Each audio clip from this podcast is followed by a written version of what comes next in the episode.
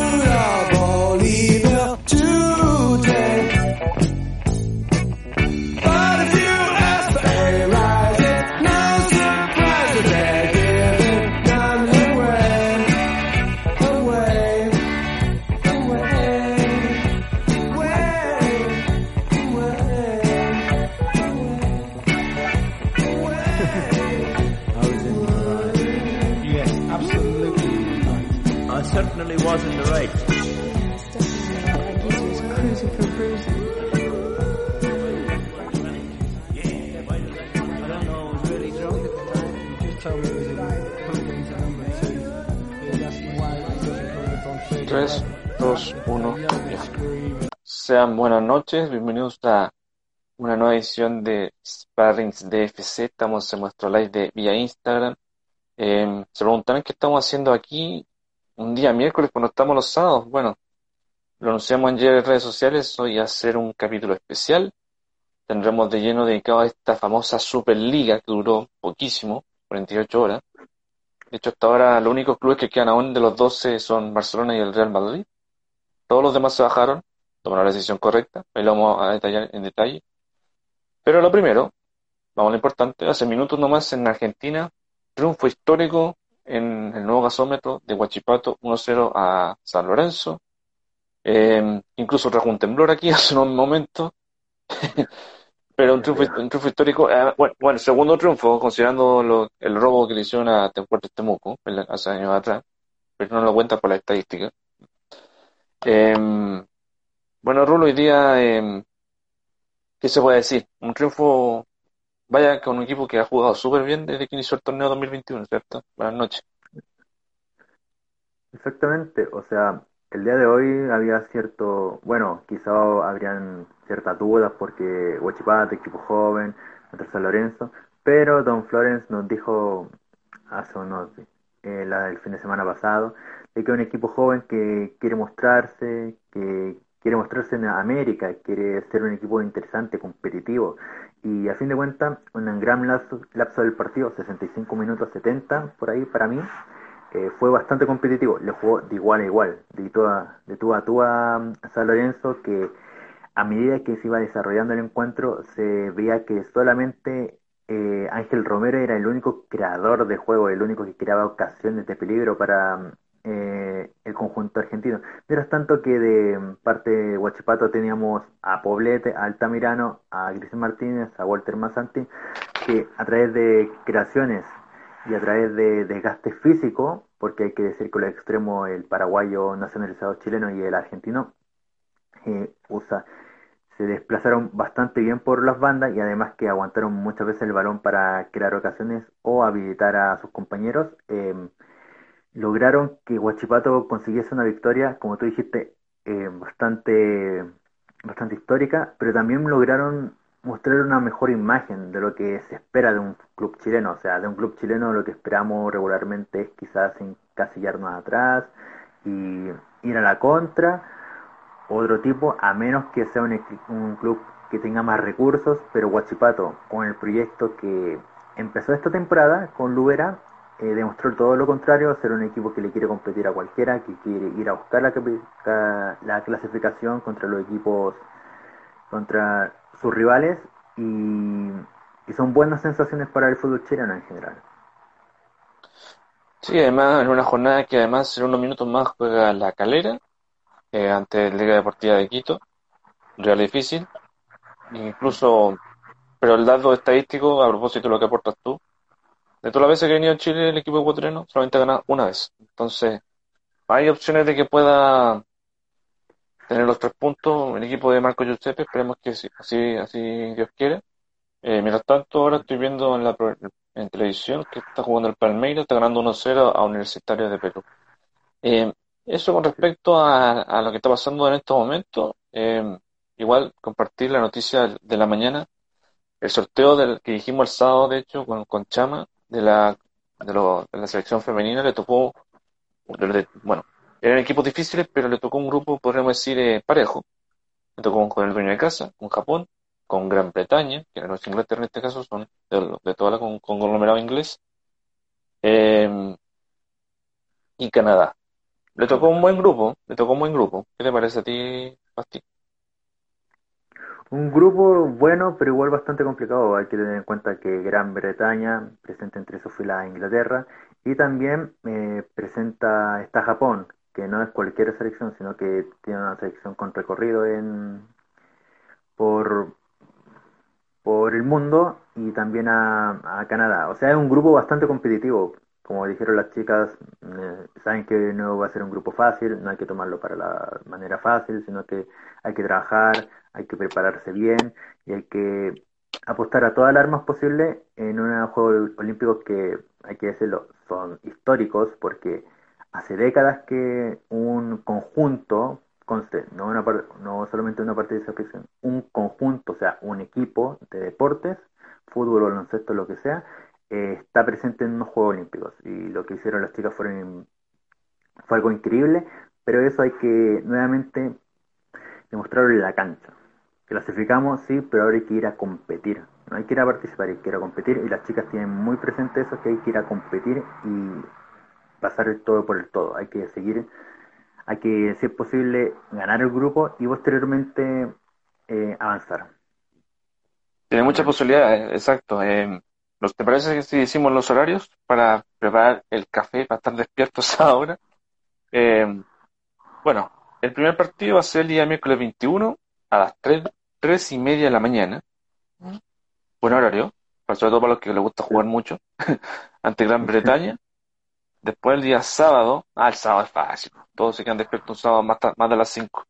Chile versus Canadá, es el día sábado 24 de julio. Y el día martes 27 de julio a las 7 de la mañana ante Japón. Esos son los horarios de los partidos de la selección femenina.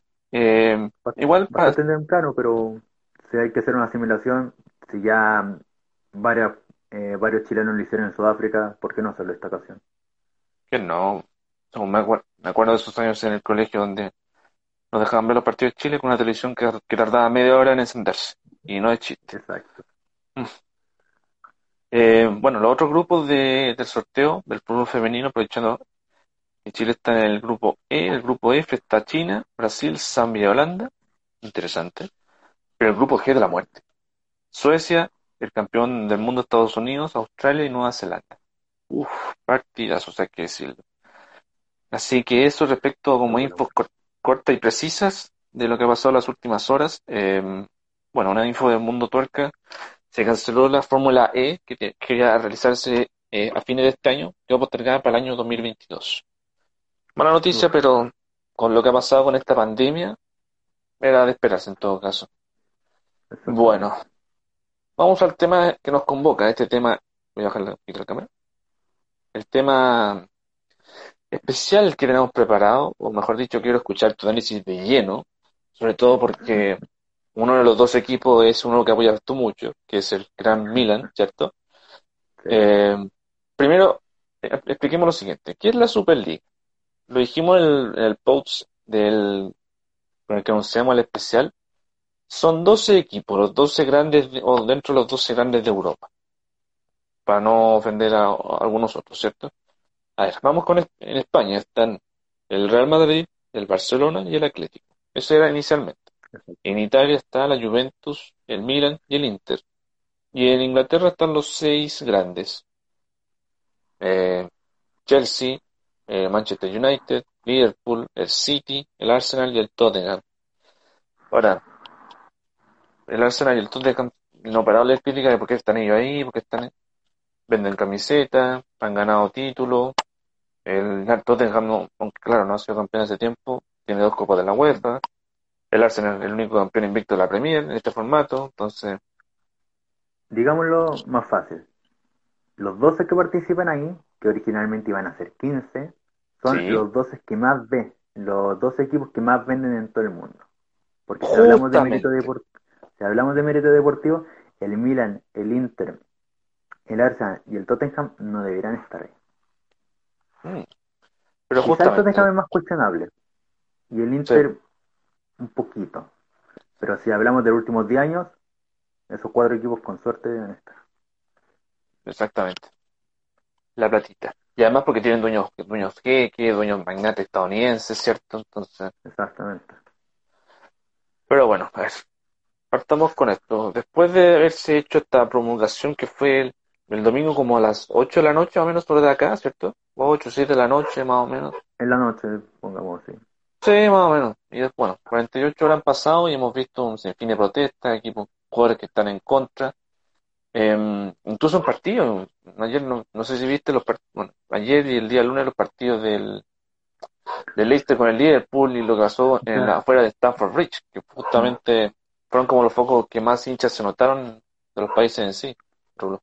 O sea, hay que ponerlo en tabla de que la Superliga, desde un- para corregir todo, la Superliga desde un inicio iba a ser de 15 equipos. Al final fue de 12 como anunció Florentino Pérez, que es el presidente de la Superliga o de la Superliga Europea, como sea, una de las dos formas. Y iban a haber cinco invitados, ¿ya? Lo que ocurrió aquí, pese a toda la planificación que mostraron tanto en su página web, que desconozco si está vigente o no porque últimamente no he revisado, eh, la gente se empezó a cuestionar totalmente esto, en especialmente en Inglaterra, debido a que eran, por así decirlo, montos bastante irrisorios, o sea, 350 millones por ingresar. Esto a simple vista afectaba a la competitividad de la liga porque los equipos, más allá de quizás seguir participando en UEFA Champions League o no, o en Europa League, lo que ocurre es que los equipos iban a seguir participando en la liga doméstica y para, para el aficionado del club grande no tiene no va a ser tan complicado porque la el atractivo de la liga era enfrentarse a equipos históricos, o sea, Manchester United, Real Madrid, Barcelona, Manchester City, equipos, eh, enfrentamientos bastante atrayentes. Pero el problema aquí era, más allá de la planificación que iba a ser dividido en un grupo de 10 y posteriormente iba a haber cuartos de final, semifinal, eh, ida y vuelta y la final iba a ser a partido único, el problema sí. era lo que iba a afectar en la liga, en la liga doméstica, por los precios, por los ingresos que tendrían el, los clubes participantes de la Superliga. Ya, ¿qué ocurre aquí? Que posteriormente los días, especialmente a través de las redes sociales, Instagram, Twitter, incluso Facebook, pero más allá en Twitter e Instagram, porque eran como las más llamativas y donde más repercusión se crea, eh, varios hinchas de todo el mundo eh, reclamaban de que la Superliga no se debería hacer, eh, anticompetitivo, mmm, diversos cosas en sí, porque iba a afectar a los equipos menores, de qué forma lo iba a supuestamente ayudar, cuál iba a ser el fondo solidario que iba a entregar la Superliga a estos clubes menores. Y lo que ocurrió al final es que Florentino Pérez igual dio una entrevista en el chiringuito que daba sus perspectivas, el público joven ya no era tan atraído por el fútbol, el fútbol había que cambiarlo, había que modernizarlo, evolucionarlo, la UEFA y FIFA no tiene transparencia, lo cual después se puso en tela de juicio a través de la media inglesa por ciertos dichos que dijo un periodista de la media inglesa, Juan Corellano, en que decía que en el parte financiero de la UEFA se podía observar claramente que el presidente ganaba tanto, tanto, y por lo tanto, más allá de un tema de transparencia, quizás a eh, ciertos directivos deberían haber revisado mejor los documentos que son liberados por eh, las instituciones. Pero yendo al punto importante, eh, especialmente en Inglaterra, porque en otros países igual habían sus dudas, o sea, en mi caso, por ejemplo, en Milán. Eh, en Mira, Italia, antes de, que, de que sigas, ¿Mm? perdona, Chama, digo, eh, perdona, Rulo, antes de, de, que sigas hablando, tú me preguntaste si la página sigue funcionando. Mira tú mismo, ahí, aún está funcionando la página de la Superliga. Sí, Superleague.com, para los que quieran, para los que quieren ver la página. Ya. Continúa.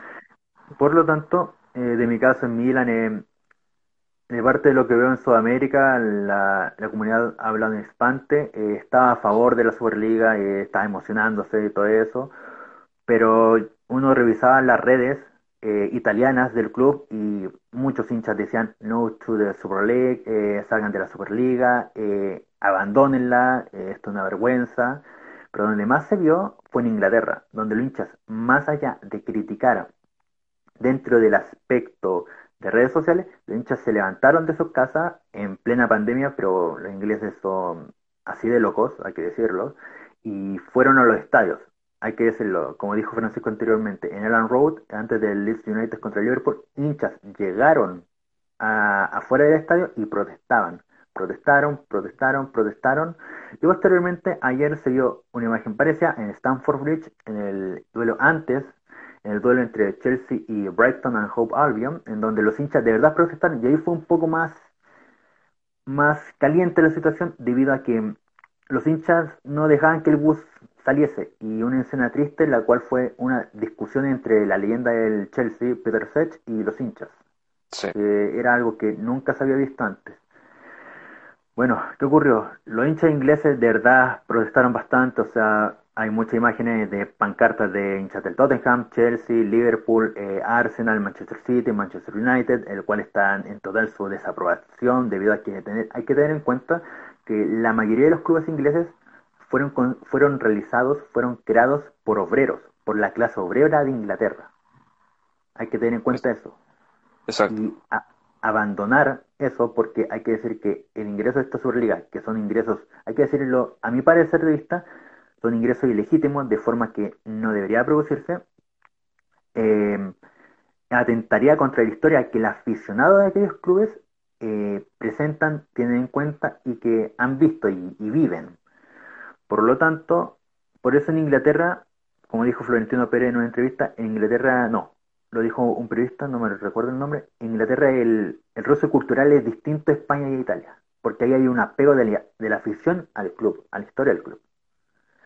Luego que ocurrió fue que existían rumores por parte de Inglaterra, bueno, aparte me, me adelanté un poco de que también, aparte de los hinchas, eh, jugadores, cuerpos técnicos, ídolos de los clubes se se pusieron al frente y dijeron que están en contra. O sea, Eric Cantona por parte del Manchester United, eh, Gary Neville por parte del United también, Jamie Carragher por parte del Liverpool, se pusieron en contra de esta situación que incluso Jamie Carragher dijo de que nos han convertido en una vergüenza al club, al Liverpool lo convirtió en una vergüenza y más allá eh, jugadores, o sea, hay que ver las declaraciones de James Milner, también de Jordan Club, de Marcelo Bielsa, las que entregó posteriormente el mismo día de ayer eh, el post de los jugadores del Liverpool, eh, diciendo de que está en contra de esto, y también otros jugadores a lo largo del mundo, Luis Alberto en Italia, en el Lazio, y también André Herrera en el Paris Saint Germain, hay que tener en cuenta todo eso. Pero el tema aquí es que aunque en otras partes también están en contra ciertos directivos, lo que ocurrió finalmente fue que por parte del Big Six se rumoreaba que están dando la documentación para salir de la Superliga, debido a que, como dije anteriormente, el roce cultural era distinto a los otros países y la afición afectó bastante la situación y prefirieron dar un paso al costado. Se rumoreaba primero que era el Chelsea, pero finalmente el Chelsea fue el último de parte del Big Six en dar un comunicado, pero todos los clubes dan comunicado, excepto el Arsenal, que dio un comunicado y también pidió disculpas por la situación, lo cual se agradece, pero a mi punto de vista se agradecería más con que la directiva aquella, como todos los directivos, renunciasen a sus cargos, porque esto es una mancha, para mí, para mi punto de vista, como aficionado del fútbol, es una mancha para la historia de los equipos. No creo que nosotros como aficionados olviden esta situación y finalmente de a poco se fueron rumoreando de que aparte del Big Six, el Inter y el Milan saldrían de la Superliga y ahí de a poco se iban saliendo hasta que se entregó un comunicado, el cual eh, la Superliga no se suspen no se terminaría, sino que estaría en una suspensión por ahora. Y después, hoy día hubo una entrevista en el larguero de Florentino Pérez que no, no he escuchado, no he escuchado, pero que sigue defendiendo la idea de que se que cree la Superliga, debido al atractivo, al atractivo, a que hay partidos en Italia, Inglaterra y Europa, digo, y España de que no son atractivos, de que nadie los va a ver, y eso. De opinión personal para terminar, eh, yo estoy muy en contra de la Superliga, pero también hay que dejar en, en cuenta esto de que, aunque esté en contra de la Superliga, no estoy a favor de la UEFA y de la FIFA.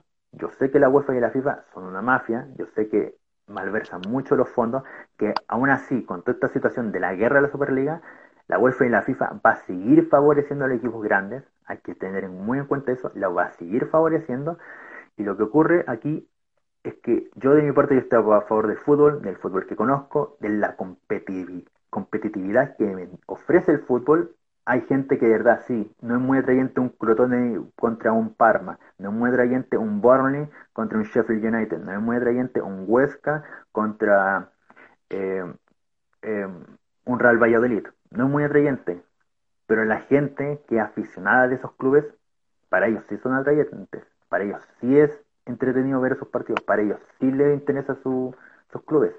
Y si ocurriese en la Superliga, la brecha económica y de competitividad se rompería, dejaría de existir y ya no se le podría llamar fútbol esto, porque sabríamos cada año quiénes van a ganar la Copa. No existirá un Leicester City, no existiría un Deportivo en Champions League o en Copa de Europa, no existiría un Porto campeón de Champions, eh, no existiría un Mónaco semifinalista, no existiría nada de eso, sino que existiría un Liverpool campeón, un United, un, Real Madrid, un Barcelona, solamente que habría que adivinar qué equipos de todos esos 12 saldrá campeón.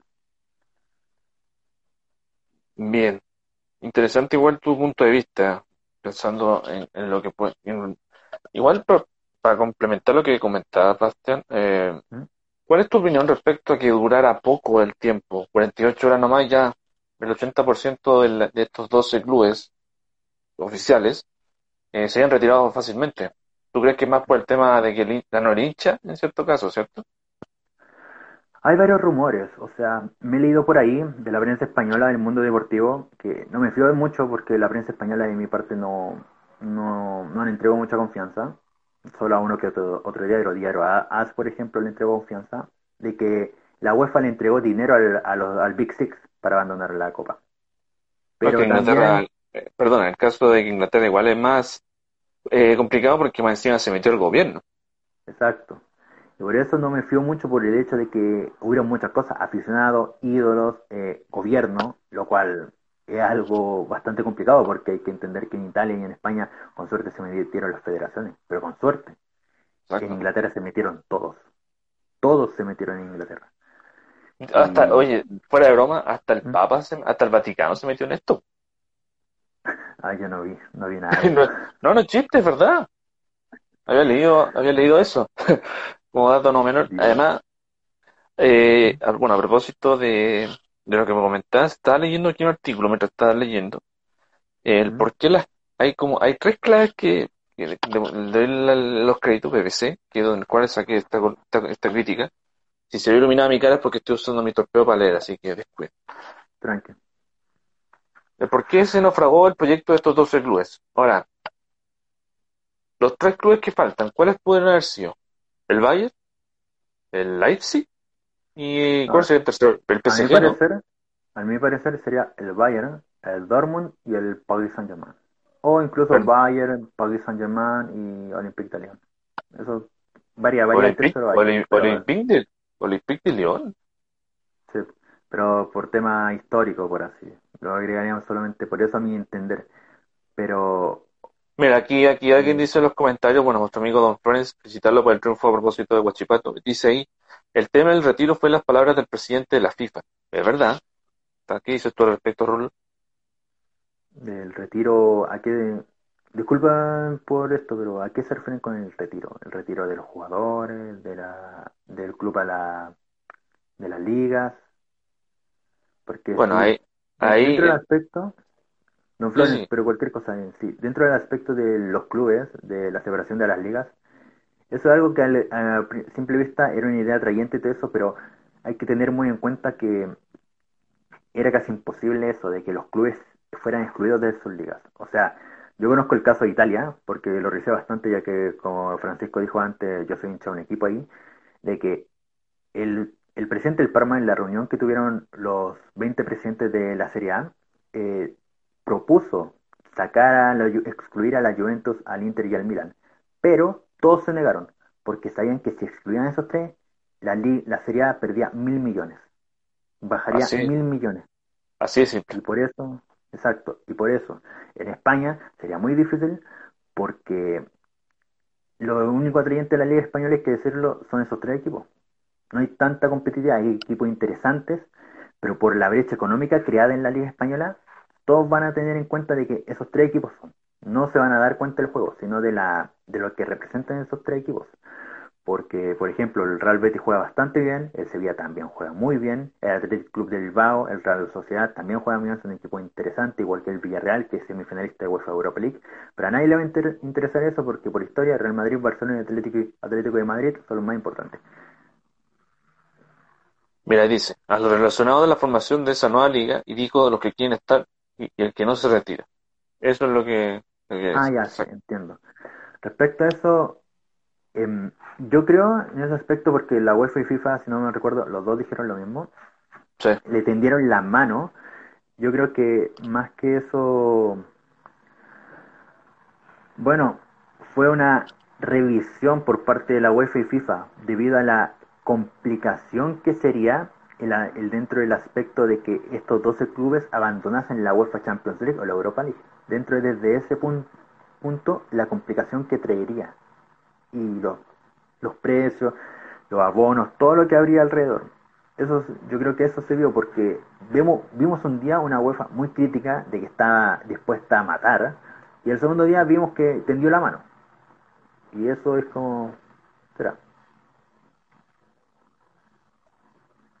O sea, no, no digo que será de será. De mi parte, a mí me hubiese gustado eh, mano dura, pero es de un ámbito de negocio, porque hay que entender que el fútbol también es un negocio. Hace mucho tiempo, tristemente, eh, iba a perjudicar mucho a la Champions League y a la Europa League y a todo en general. Iba a perjudicar demasiado, aparte de que el tema de los jugadores que no pudieran participar en las selecciones, el FIF Pro también se metió ahí, dijo de que ellos iban iban a hacer todo lo posible para que no pasase eso y iba a ser un enredo, mejor dicho, fue una guerra sin cuartel todo esto. Que conste, conste, ah, bajo mi opinión, no va a terminar aquí, esta guerra va a continuar, va a continuar solamente que está en stand-by, pero va a continuar, va a continuar hasta que los grandes, los ricos del fútbol, se salgan con la suya. Yo creo que es muy probable que se salgan con la suya, solamente esto es un stand-by.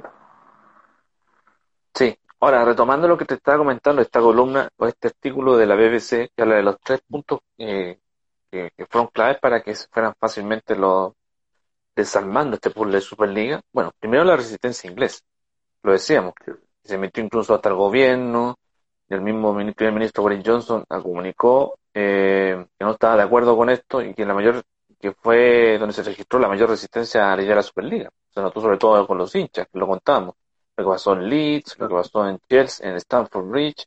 De hecho, aquí tengo una, una imagen, por ahí la voy a mostrar. Porque, de hecho, uno de los que habló fue el príncipe William. Recordemos que la semana, la semana pasada fue el funeral de su abuelo, el duque de Edimburgo.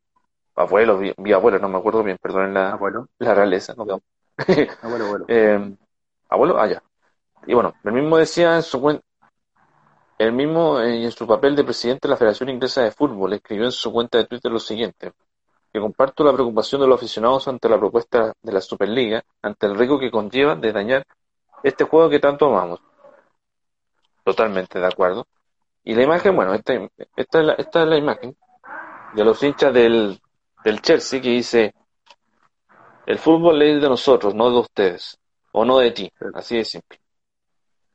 Eh, y bueno, en una en misma rueda de prensa dicen que un deporte no es un deporte cuando no existe relación entre el esfuerzo y la recompensa, cuando solo se garantiza el éxito a unos pocos a los que no les importa perder.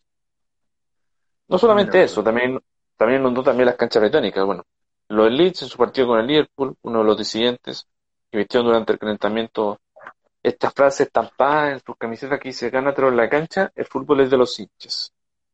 Mm. Además, muchos, muchos hinchas protestando fuera de los estadios de los mismos clubes. Lo mismo en el, en el caso de Emirates, lo vimos en el caso de, de Anfield, en Stanford, para que decir lo que tú contabas, pues, el, mismísimo Peter Cech, sin, sin su casco más encima, fue a pedirle a los hinchas que no interrumpieran el, acceso al estadio porque iban a jugar ante el Brighton ese día. Y bueno, de hecho el Arsenal, que fue uno de los últimos en bajarse de este tren, también pidió disculpas en Twitter diciendo que nunca fue nuestra intención causar tanto malestar. Hemos cometido un error y pedimos disculpas por ello es un poco curioso lo de Arsenal, eh, nunca lo del malestar y eso, pero yo creo que era muy lógico que iba a pasar porque el Arsenal está súper abajo en la liga, los hinchas están indignadísimos y es como, ya entraron a Superliga, pero porque nunca lo merecieron, merecieron, y es como que, uff, complicada en la situación en Arsenal. Exacto. Bueno, otro punto de esta columna, como segundo, es que es la, defensa férrea de la UEFA misma. Lo decías tú en tu, en tu resumen de conceptos que nos comentaste. Y creo que una de las palabras clave, o la línea clave que dice el eh, Seferin, que es el presidente de la UEFA, es simplemente esta. Le han escupido en la cara a los amantes del fútbol. Totalmente de acuerdo. Y que además, perdón. Totalmente de acuerdo.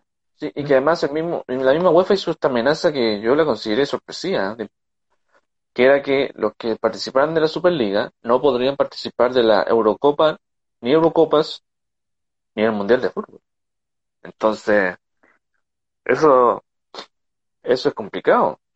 Incluso varios jugadores de estos 12 equipos expresaron, bueno, tú lo decías, su preocupación ante la posibilidad de no disputar partidos con sus selecciones nacionales. ¿Y en qué nos afecta a nosotros? Bueno, había dos chilenos en el Inter.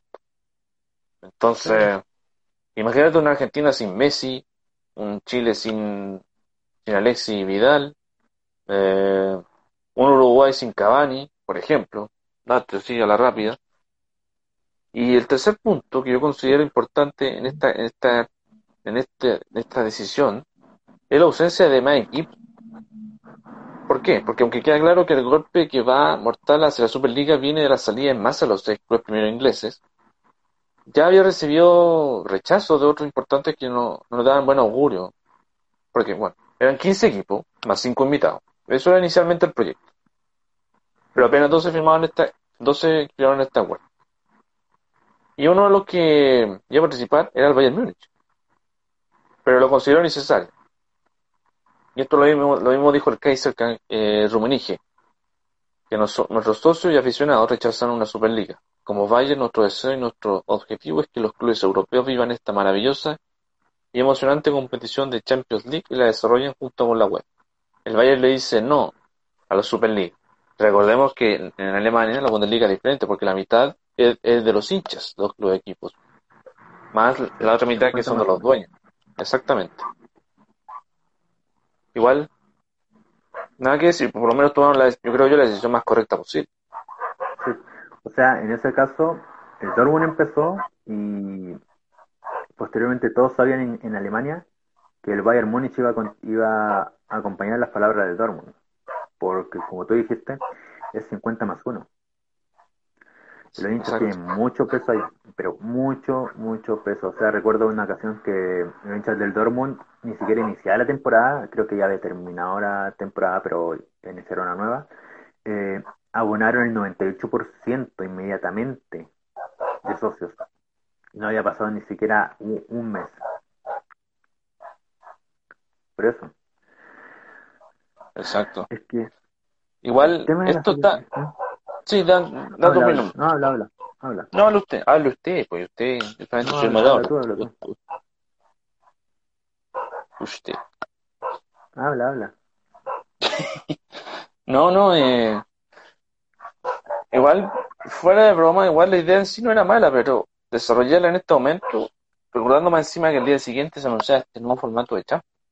Otro dato a considerar, que era como una contraparte a quieren sumar más equipos, más partidos a la competencia que ya con lo que estamos haciendo actualmente está, yo creo que está decente.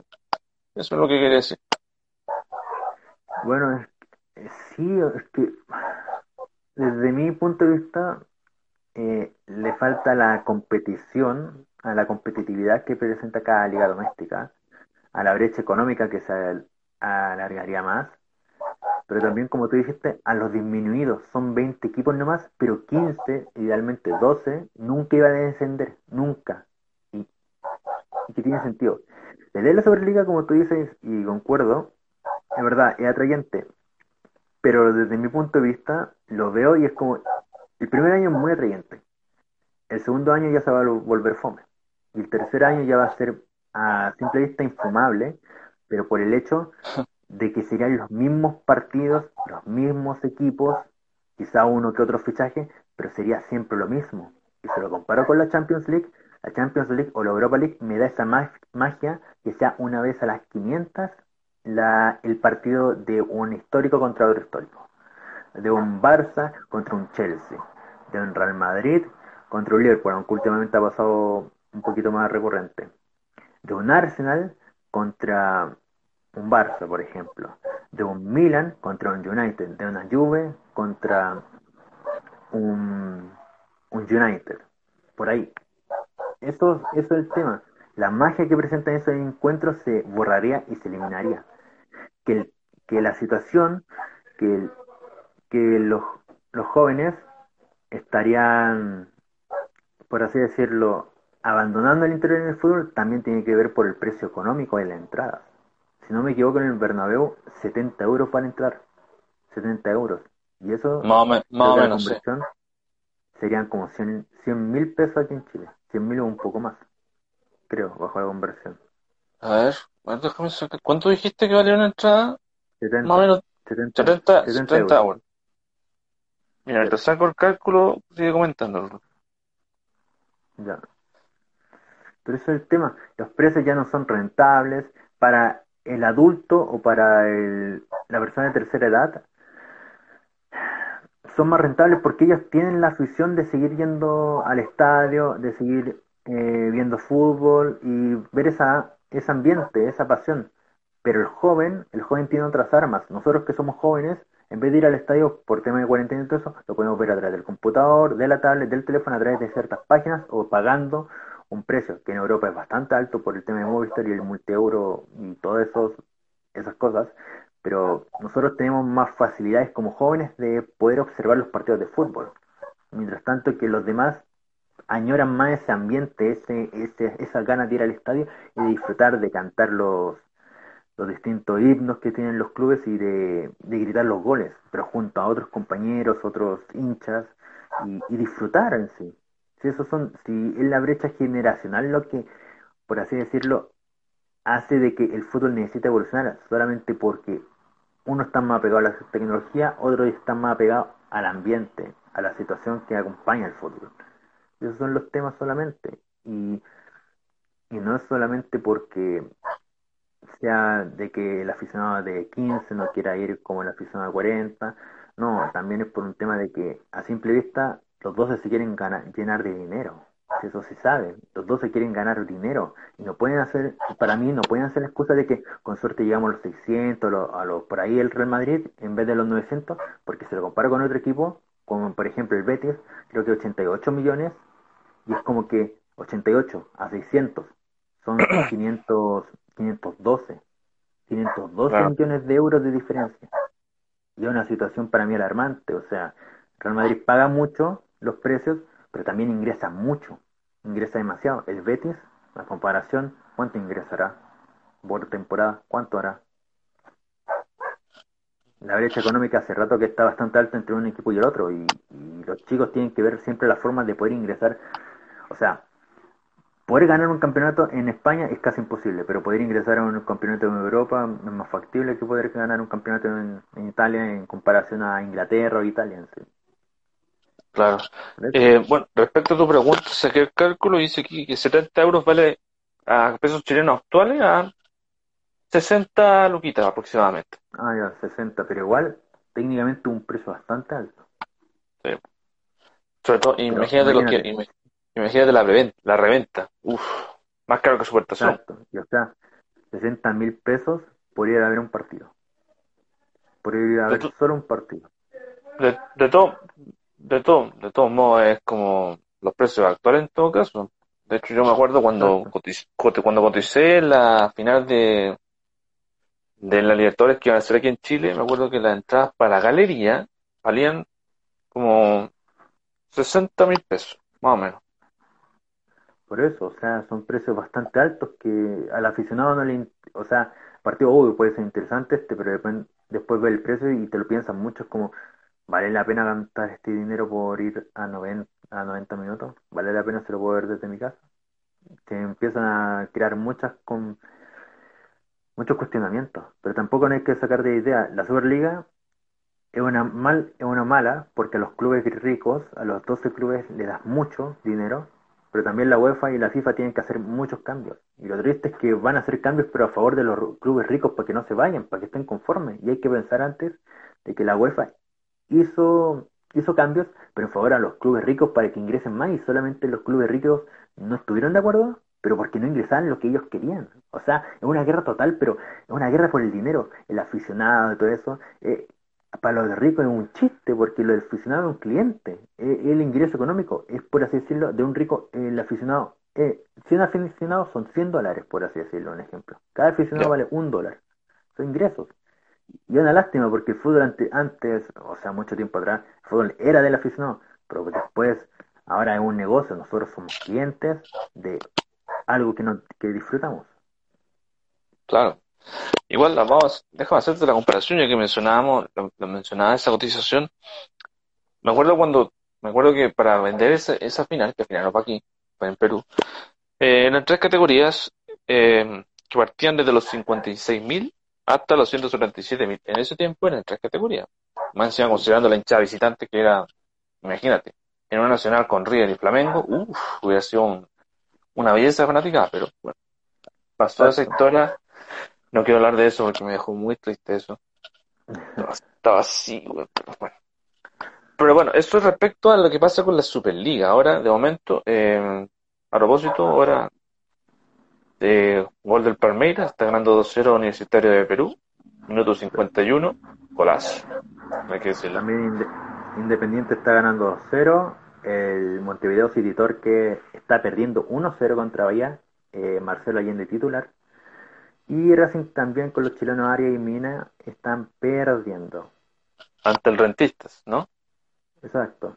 También agregar de que hace poquito, justo cuando estaba Huachipato jugando, Eduardo Vargas jugó en Mineiro hasta el 64, empate a uno contra el Deportivo La Guaira.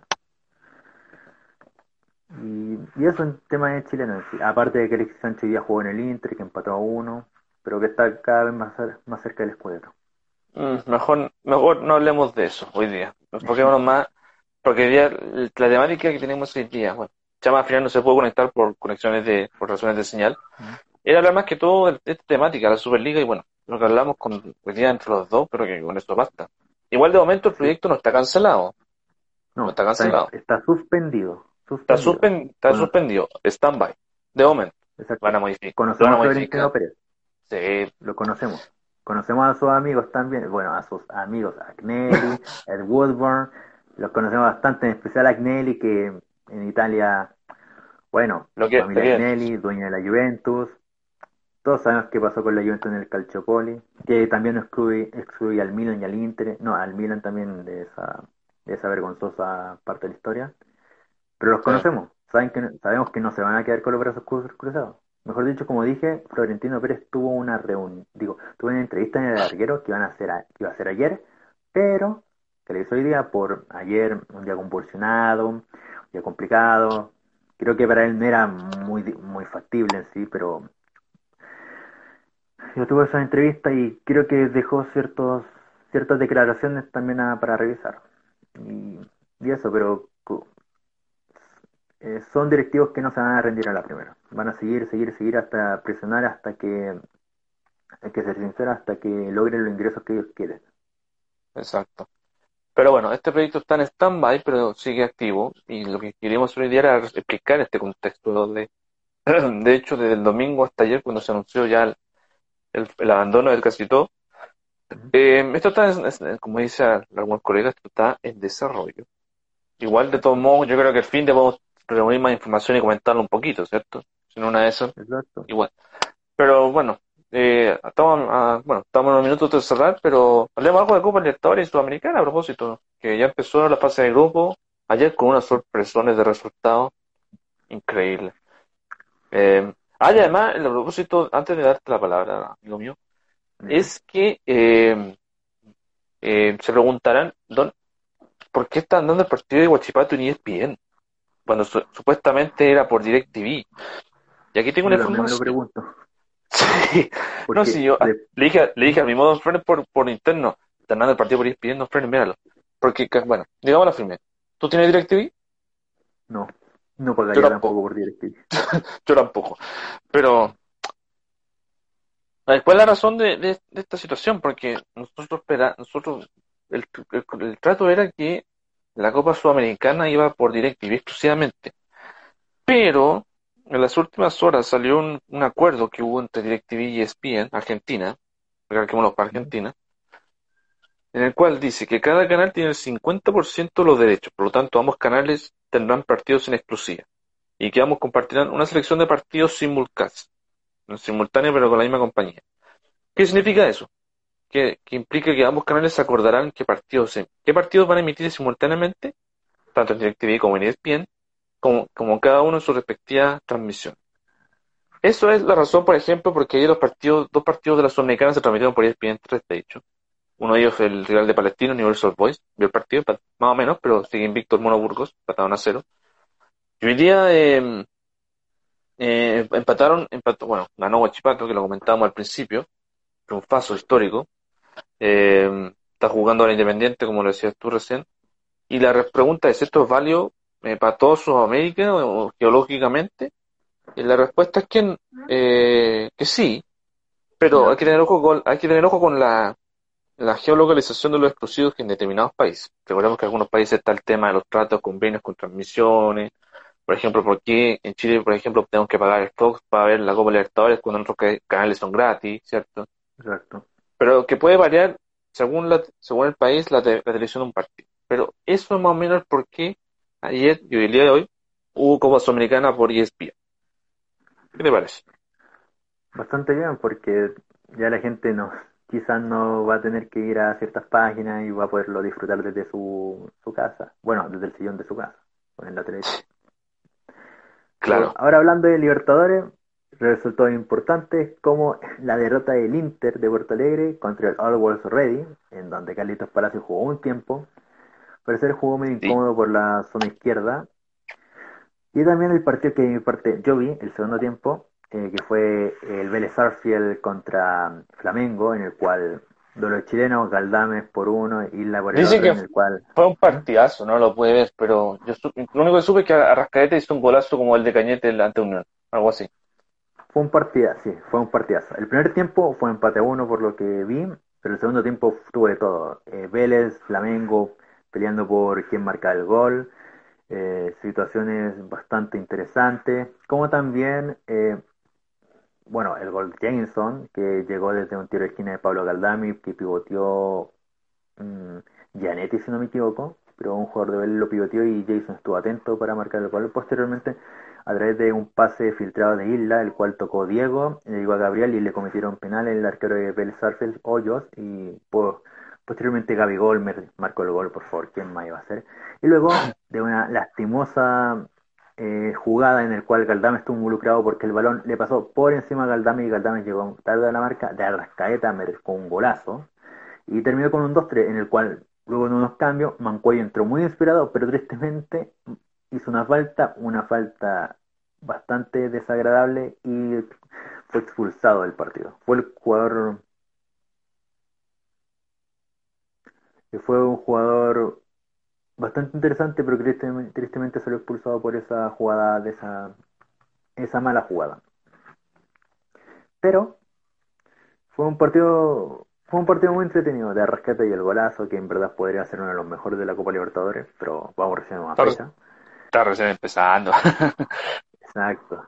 Pero de parte de los chilenos, bueno, a mí Galdames no me gustó cómo jugó, lo vi medio desconectado, incómodo, mejor dicho, en el campo, incómodo, no le daba mucho pase y yo conocía a Galdame de primera salida como el pivote, el 5 del equipo, y ahí la, me gustó cómo jugó, o sea, si la zona izquierda se proyectaba, Isla era como por decirlo en una línea de tres, era el stopper derecho que recibía el balón, si Isla se proyectaba, llegaba hasta arriba, hasta, hasta el campo rival, y había mucha comunicación con el mediocampo, mientras que Galdames yo lo vi incómodo, pero daba unos pases, después empezó a cortar eh, jugadas, empezó, pero también cometía errores que tristemente no ayudaron mucho a Vélez, pero yo creo que un partido malo no te va a matar tampoco. O sea, no, además hay que... va... No, y además el grupo de Flamengo yo creo que uno de los grupos que hace más competitivo en esta Libertadores, hay que ser sincero. Exacto, pero y bueno, a propósito, a propósito Eh, ya salió el 11 de la calera. Vamos a, déjeme comentárselo en este momento. Gracias a una de las mejores aplicaciones llamada SofaScore. La recomendamos, por supuesto.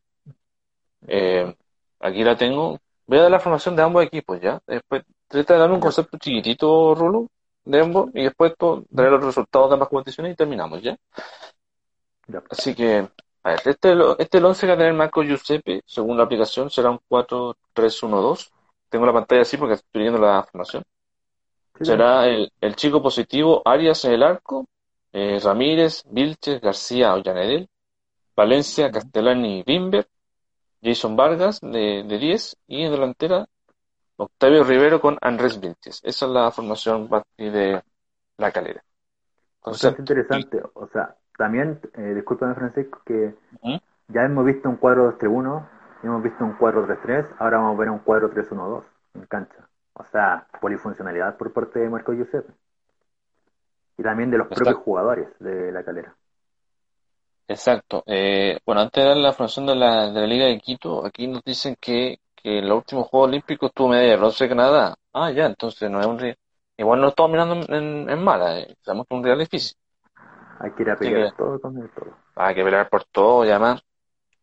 Esta es la primera vez, entonces tiene que ser, tiene que ser una hazaña. Igual de todos modos, creo que la estadística, es, oh, perdón, el formato de sorteo de, de competencia permite que incluso clasifiquen los mejores terceros, pero ahí es, déjeme investigar eso para el fin de semana. ¿Y cuál es el 11 del equipo de Repeto? La Liga Deportiva Universitaria de Quito, el histórico equipo campeón con el, con el Patón Bausa, eh, que cada vez que viene a Chile, lamentablemente no, no saca buenos triunfos. Eh, solamente una vez perdió, una vez ganó en Chile, que fue ante Cobreloa el 2004, dato que busqué hace unos minutos por si acaso. Y la formación de Liga Deportiva Universitaria de Quito es con Gabalini en el arco, Perlaza, Guerra, eh, Corozo, Cruz, eh, Piovi, Arcibar, una línea de tres con Sonino, Billy Ayala, y en delantera este juvenil llamado Martínez Borja, más juvenil, 33 años tiene, el mazo. Ay, Dios mío. Pero interesante, un, interesante el 4-3-1 de Repeto. Sí, interesante. Habrá que verlo en la cancha cómo, cómo actúa. Hay que ver. De parte de la calera hay que ver cómo, cómo logra contener a Liga Universitaria de Quito, porque tampoco hay que pensar que es un rival fácil, un rival difícil porque tiene historia y, lo, y la historia siempre pese a los jugadores. Así que habrá que ver. ojalá sea un buen debut por uno en la calera y no presente tantas complicaciones y deje bien en alto el nombre de Chile, a fin de cuentas. Y también de la institución, porque hay que pensar que esta es su primera vez en Copa Libertadores. Exactamente. Y bueno, se preguntarán cómo ha estado Liga de Quito en esta temporada en el campeonato ecuatoriano. De hecho, hace unas horas antes de empezar este, este live, eh, salió que el, la ecuatoriano va a estar suspendido este fin de semana por temas de calendario. Em, así que ojo con eso y, y está cuarto, bueno, creo que lo aumenté el, el sábado con Chama, Está, quinto en la tabla con 15 puntos, sin, sin invicto. Está con tres triunfos y seis empates. Así que, ah, parece que expulsado en este momento en Palmeiras. Se quedó con uno menos el equipo de Ferreira. Eh, 63 minutos 2-0. Em, nada que decir. eh, a ver. de a ver, déjame, déjame ver quién se fue para, Aprovechando que estamos. Ah, se va el 33, Alan en Perú, el número 33. Bueno. podría entrar. Podría entrar, pero Ferreira no lo, no lo ha colocado en el último tiempo. Está recién sumando minutos, de hecho. Eh, bueno, los resultados. Kusevich vino de una lesión y le dieron unas vacaciones para que se recupere bien. Y le dio COVID, parece. También. Sí. Eh, mira, de hecho, chuta, más encima, el, el condoro que se mandó este jugador que provocó gol de Perú, gol de Universitario de Perú, 2 a 1, 64 minutos, te apuesto que termina en empate en empate. a ver quién anotó, eh, quién anotó, Gutiérrez, el número 9. Eh, me encanta Enzo Gutiérrez. Eh, sí, señor, Enzo Gutiérrez. Muy viejo Enzo... conocido. Justamente, Enzo Gutiérrez. Y, y ojo, de Defensa y Justicia, ya que mencionamos a, ex Wonders, gol de Rotondi, en este empate 1-1 ante Independiente del Valle y obviamente va a recordar a ex equipo hizo la famosa esta es como la W la W exactamente no me sale más Chuta, no, sí, demasiado, hasta, hasta para mis manos lo tengo tieso, Dios mío. bueno, eh, para cerrar, vamos a dar los resultados de lo que ha, sido ya esta Copa Libertadores, con resultados eh, sorpresivos. Eh, ayer empezó con el triunfo de Deportivo Táchira ante Olimpia, de Paraguay, 3 a 2. El triunfo de Always Ready de Bolivia después de 53 años, sin estar en Copa Libertadores, o nunca ha estado, de hecho. 2 a 0 ante Inter de Porto Alegre. Bueno, tú decías, Rulo, que Carlitos Palacio jugó ya un, primer tiempo, más o menos. Eh, esto le va a interesar a los cruzados. Bueno, a propósito, ya están de aniversario. Feliz, feliz cumpleaños cruzados de, de, de Liga a Tierra de, del Fuego. Eh, gracias, me saludo yo mismo. Eh, eh Argentino Junior le ganó 2-0 a, a Nacional de Uruguay. Yo me inesperado resultado, hay que decirlo. Pero lo que sí destaco de esta de este partido es que quedó con que va a tener un jugador menos para el partido que va a ser Quintana, que fue expulsado por doble amarilla, una baja importante en la defensa. Eh, el Santos de Holland perdió 2 a 0 ante Barcelona de Guayaquil. El partidazo que decías tú de Vélez con Flamengo ganó 3 a 2. El equipo de Rogerio Ceni. Y el Sao Paulo de Hernán Crespo, que pucha, la camiseta de Sao Paulo es hermosa súper hermoso, me recordó esos años 90 cuando ganaron, era un, equipazo, le ganaron al Sporting Cristal de, de, Omar Merlo 3-0. Nadie ayer en los medios dijo Omar Merlo, se nota que nadie ve más, más que los países comunes. Dios mío. Ah, miércoles, oye, seguimos minuto a minuto y hay penal para Universitario. se viene el empate, se viene el empate Schwager. Eh, cosas que no cosas de minuto a minuto, ¿no? Algo que siempre quería hacer. Y Enzo Gutiérrez va de nuevo, ojo. Doblete, doblete, ahí viene. Doblete, se viene, se viene, se viene. Bueno, los resultados que faltan, eh, que se jugaron el día de hoy, Machula, se cayó el rulo. Eh, empate 1 1 de, de Atlético Mineiro con Deportivo La Guardia y le ganó Boca de visita a The Strongers de Bolivia eh, 1-0. Gol universitario. Gol de universitario. Así es. Ahí está con Ahí va Enzo, golazo, 2 a 0. Dios mío. Ay, Palmeiras no tiene solución. no, siempre me acuerdo de, de cómo lo mataba, sobre todo en la final Pome de la Libertadores el año pasado. Nada que... comenté, Palmeiras antes de la final era un equipo agresivo, ofensivo, se observaban esos resultados, pero después de la final se volvió un equipo soso, bajo nivel. Lo vimos en la final de la Supercopa, en primer lugar. de Defensa y Justicia fue un equipo que logró abordar a Palmeiras, lo abordó y después la final. Sí, eh, aprovechando que estamos en minuto a minuto y un cambio, no ingresó Benja, eh, ingresó el número, ¿cuál número? Ah, ingresó Barbosa, salió el 23 Rafael Veiga. Eh, ah, bueno, a propósito, Tú no te ves, Rulo. Yo, estoy en la. solamente en, este live, así que. Intenta meter. Sí, es raro, pero bueno. Eh, intento salirte y te agrego nuevamente para poder decir los resultados finales. Eh, ya, perfecto. en ese momento, chiquillo, estoy. Vamos a cerrar eh, el live.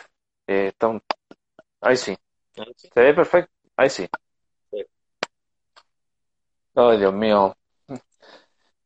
Bueno, los resultados momentáneos, aparte de Palmeiras, está el Rentista ganándole 1-0 todavía a, a Racing y Independiente del Valle le está ganando 1-1 a Defensa y Justicia. Otro cambio en Palmeiras ingresó eh, a Diam, número 3, ¿cierto? No estoy perdido con los nombres.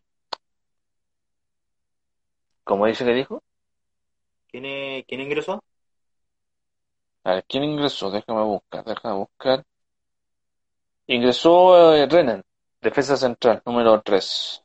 No sé, Kusevich no No sé, Kusevich de hecho no está citado en la nómina, de hecho. Todavía está, creo que en recuperación. Entonces me preocupo por nada. Sí. Si no, mira, si no expulsan a Felipe Melo o se manda una patada, no tiene sentido este partido. Perdóname. Con la banca, con eso digo todo. Eh, bueno, ahora vamos a la Copa Sudamericana para cerrar. Eh, a no ser que otro gol de universitario, lo vamos a decir minuto a minuto. Copa Sudamericana, vamos a, vamos a la tablita. El día de ayer se jugaron los primeros partidos. El Mergar le ganó 3 a 2 a Deportivo Metropolitano. Goyanense ante Universal Boys, grupo rivales de Palestina, empataban a 0. El Paranaense ganó de visita 1-0 a Laucas. 12 de octubre, rival de Huachipato, la próxima fecha en Sausalito. Le ganó 1-0 a Rosario Central. Eh, bueno, y lo que pasó hoy día, el triunfo de, de Huachipato 1-0 a San Lorenzo y el triunfo del Caerá, Deportivo Caerá, 3-1 ante Bistelman. ¿Quiénes están jugando? Bueno, están, en entretiempo. El, el Uruguay, el Guayvira está, está perdiendo 2-0 ante Independiente. Y como decías tú, el City Torque está perdiendo 1-0 ante el Bahía. Con Allende Eso, exactamente. Eso de momento con los resultados de las copas Sudamericana y Libertadores. Bueno, se preguntarán si gustó esta experiencia de hacer un programa el día miércoles, sí. Obviamente lo vamos a hacer algunas veces por tiempo. Eh, por necesidad y dependiendo de la noticia, claro. Eh, bueno, saludar a toda la gente que está conectando o a la gente que está siguiéndonos. Andrés González, gran amigo, saludos.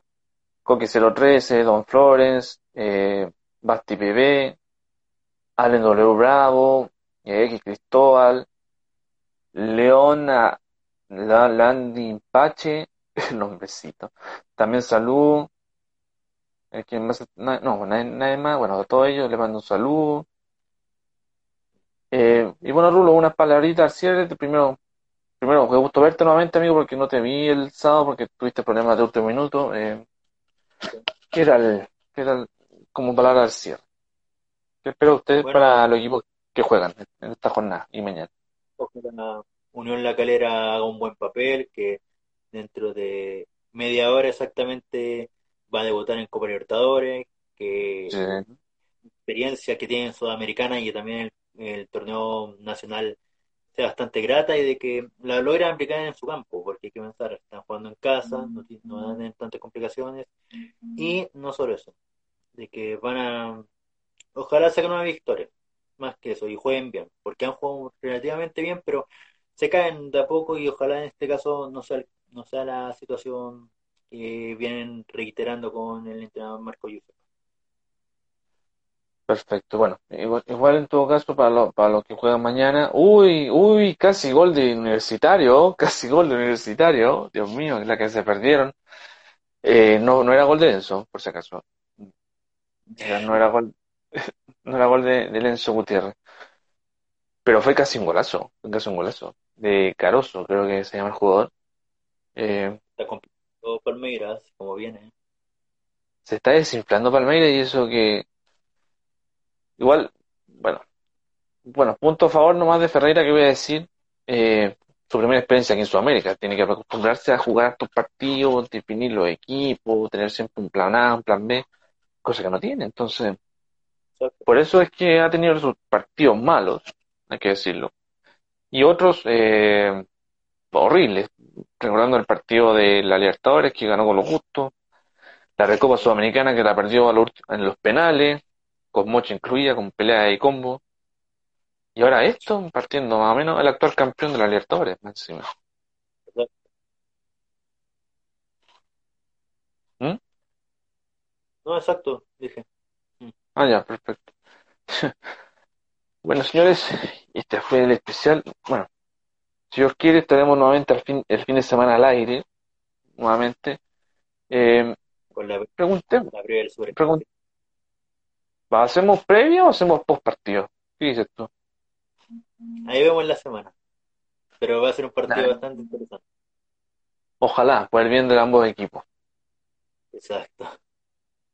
¿Te imagináis, te imagináis que, le, que le vaya bien a la U? Dios mío.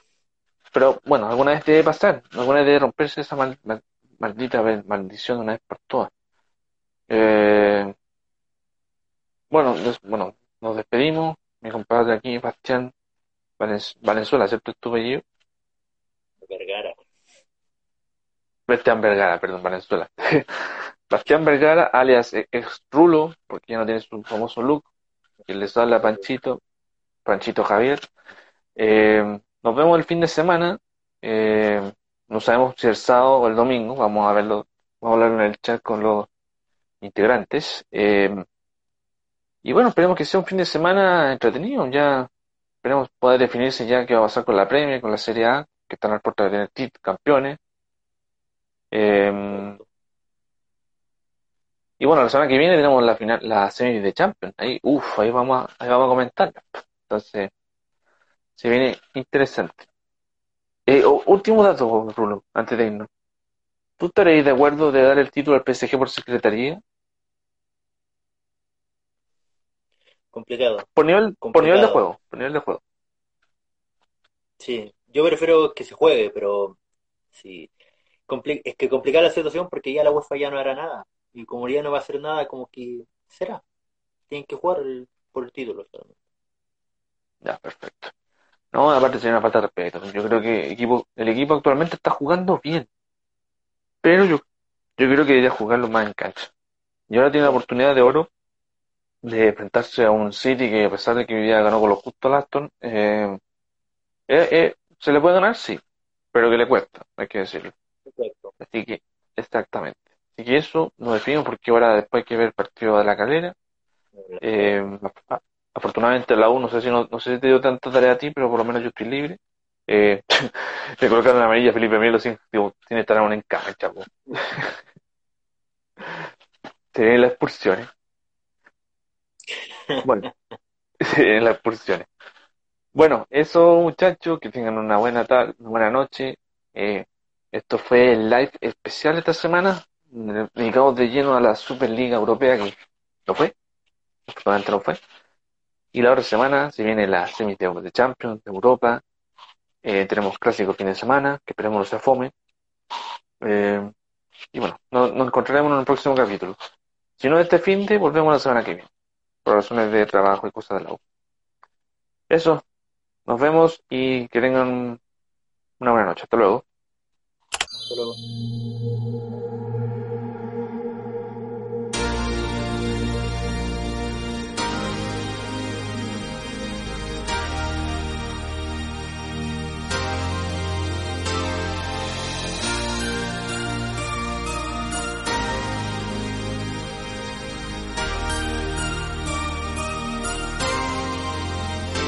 There's a mountain and it's mighty high. You cannot see the top unless you fly. And there's a molehill, a proven ground. There ain't nowhere to go if you hang around.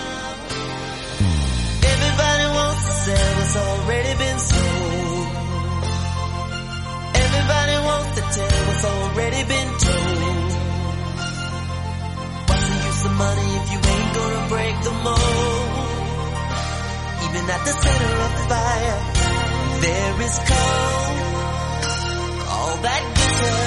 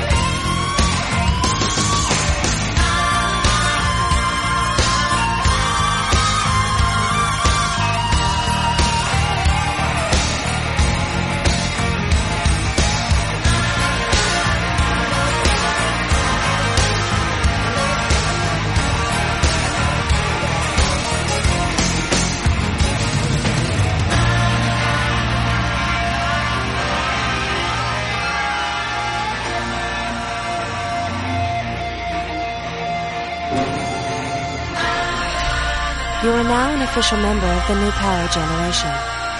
Welcome to the dawn.